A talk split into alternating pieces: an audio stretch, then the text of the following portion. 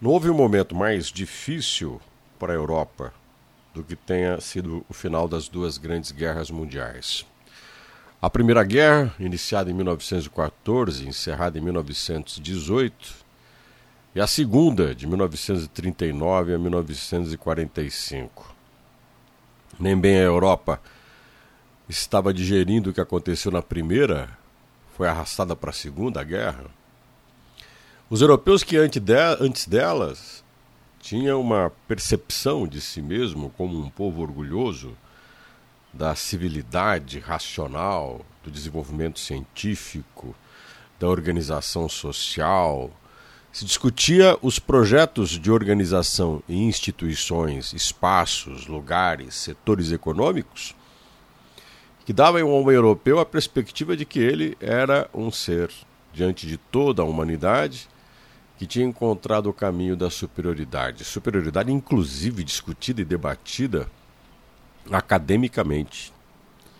É possível encontrar em alguns filósofos, como Hegel, por exemplo, a percepção de orgulho do pensamento prussiano, alemão, como um pensamento superior, como se Hegel estivesse diante da certeza de que a história alemã e, por consequência, desdobramento a história da Europa, era uma história de modelo de superação, de possibilidade do que o ser humano seria diante da descoberta da ciência, da razão, do potencial. Outros pensadores de outros países chegaram a desenvolver a mesma perspectiva. Também não por acaso as teorias darwinianas levariam à construção de uma ideia de um ser humano que se mantém acima de qualquer outro de sua espécie pelo potencial que tem de dominação sobre a natureza. Mas essa Europa orgulhosa de si mesmo, que inclusive nas artes expressava seu orgulho, se desiludiu. Entrou numa crise, numa depressão. Os europeus iniciaram um mergulho dentro de si mesmo, tentando que buscando de certa forma e tentando entender aonde repousa a mente que se achava brilhante e civilizada, capaz de destruir os próprios seres da sua espécie de maneira tão estúpida, uma violência extrema. Pegue, por exemplo, o Holocausto na Segunda Guerra Mundial. Os europeus então iniciaram uma complexa discussão filosófica sobre o ser, sobre a existência, sobre o ser humano. Onde estaria o fundamento da vida e a percepção de que ela é ou tem sentido para o ser? Se resgata o eu, se busca no indivíduo uma resposta que a coletividade parece que, por sua coerência, não, não dá.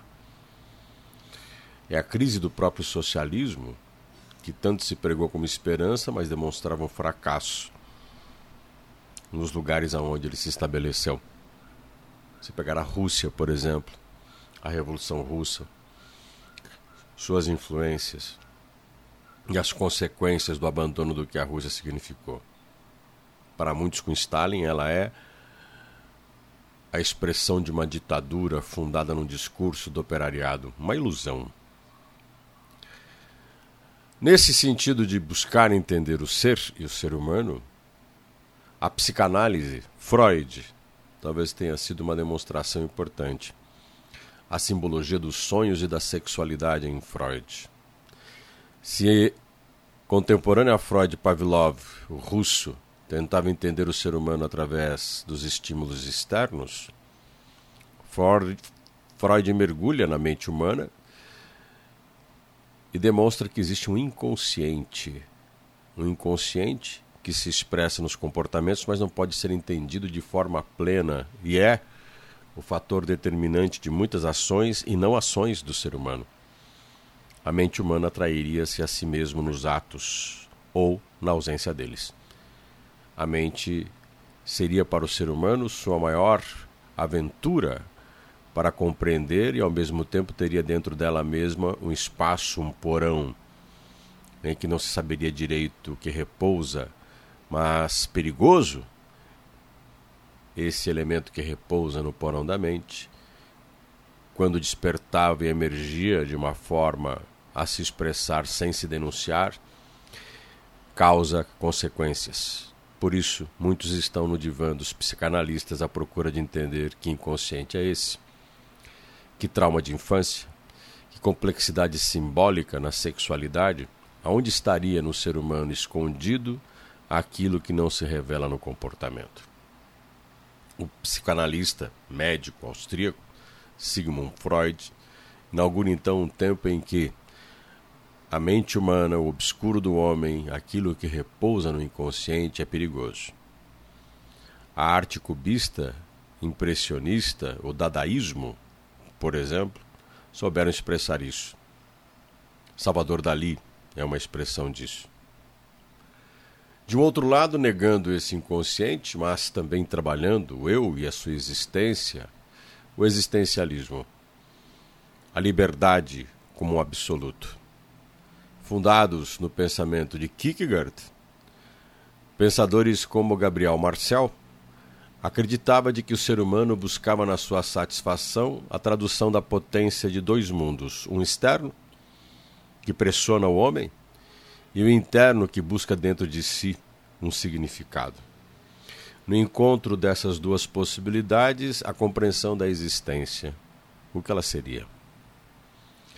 Desta realidade dividida, também pensava Karl Jasper, psicanalista alemão. Para ele há uma dialética na essência da existência humana. Existe uma condição contraditória do homem em dois sentidos. Existe a condição que ele vive, o objetivo que ele é, o que nós somos, a vida que levamos, aquilo que enfrentamos todos os dias, a condição real que nos cerca.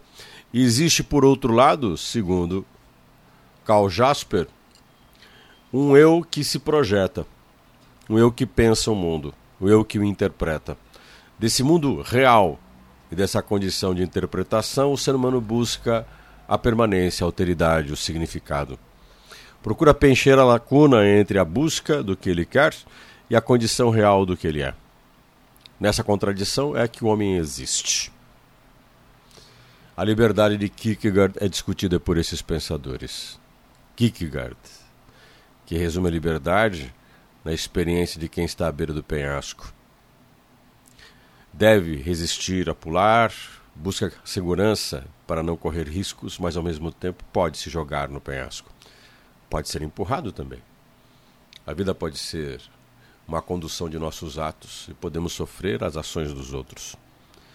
Por isso, Sartre foi, sem dúvida nenhuma, o que mais discutiu a liberdade e a colocou numa condição plena. O ser humano está condenado a ser livre. O ser humano é responsável pela sua ação ou não ação. O ser humano, ao agir, resume em seu ato tudo o que deseja para todos os outros. O ser humano que tem um ato covarde, covarde é? Se não é covarde, expressa que todos não deveriam ser. Segundo Sartre, estamos jogados, sem volta a viver. E somos nada na vida. Surgimos como coisa nenhuma e nos fazemos nela, ou podemos continuar apenas sendo. Aí, é mais uma vez uma questão de escolha.